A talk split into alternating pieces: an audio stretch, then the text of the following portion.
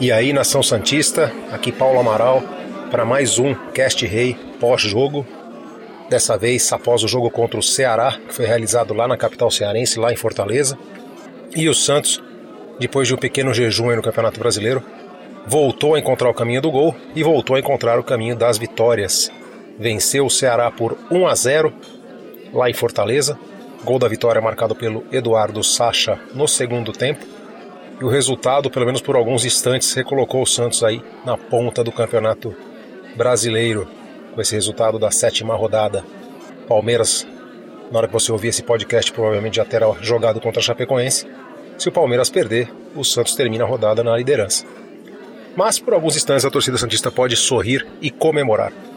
Os pontos positivos desse jogo, porque deu certo, né? O Santos ganhou, venceu é, o primeiro deles, mais uma vez, a maluquice aí do nosso queridíssimo Jorge Sampaoli, que surpreendeu muita gente, inclusive os setoristas, escalando o Everson como titular no gol.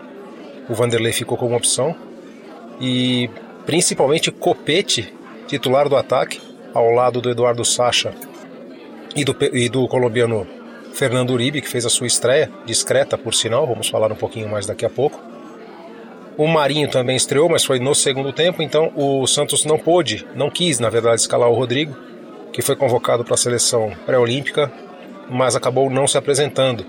O Santos não recebeu o comunicado oficial da CBF sobre a dispensa do Rodrigo e ficou com medo de o Ceará entrar nos tribunais para tentar requisitar os pontos, caso perdesse a partida, como acabou acontecendo. Então o Rodrigo foi lá para Fortaleza para passear, ficou no banco de reservas, mas nem inscrito na partida foi, não foi utilizado para, para o Santos não correr riscos. Vitória devolve a tranquilidade ao time e dá ao técnico Jorge Sampaoli algumas opções. Hoje ele inventou, né, no segundo tempo também voltou a inventar, colocou ali no segundo tempo o, Felipe Jonathan, outro ex-jogador do Ceará, no meio campo, é, mantendo o e um pouquinho mais avançado pela esquerda, mantendo o Jorge na, na lateral esquerda e o Felipe Jonathan fazendo a função do Copete, que teve uma chance surpreendente no primeiro tempo e foi muito mal, muito mal mesmo. O Copete, pelo jeito, é um dos gringos que deixará o Santos aí nos próximos dias. Basta apenas aparecer uma boa proposta. O Atlético Nacional tentou, mas não chegou a um acordo financeiro com o Santos e o Copete acabou não voltando para o seu antigo time. O outro colombiano que estreou hoje foi o nosso queridíssimo Fernando Uribe, jogador que veio do Flamengo e que em 2019 atuou 14 partidas com a camisa do Flamengo marcou apenas dois gols. Em sua estreia pelo Santos também passou em branco, mas mostrou que tem aquele tino de centroavante, aquele faro de camisa 9, que pode ser útil para o decorrer da temporada. Não é um primor tecnicamente falando, mas é bastante esforçado e deve conseguir um bom espaço aí no time do Santos quando for solicitado pelo Jorge Sampaoli.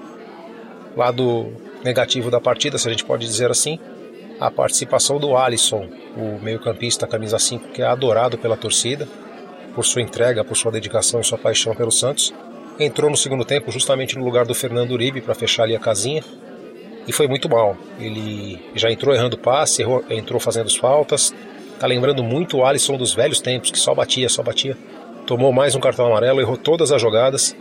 E aí fica um questionamento, né? Por que que o São Paulo pediu a contratação do Jobson, do Red Bull Brasil, se não põe o menino para estrear pelo time principal. O Jobson jogou no campeonato de aspirantes, participou de dois gols, foi muito bem na vitória por 3 a 0 sobre o Curitiba. Por que ele não tem uma chance de estrear pelo time principal, já que o Alisson não está correspondendo na temporada?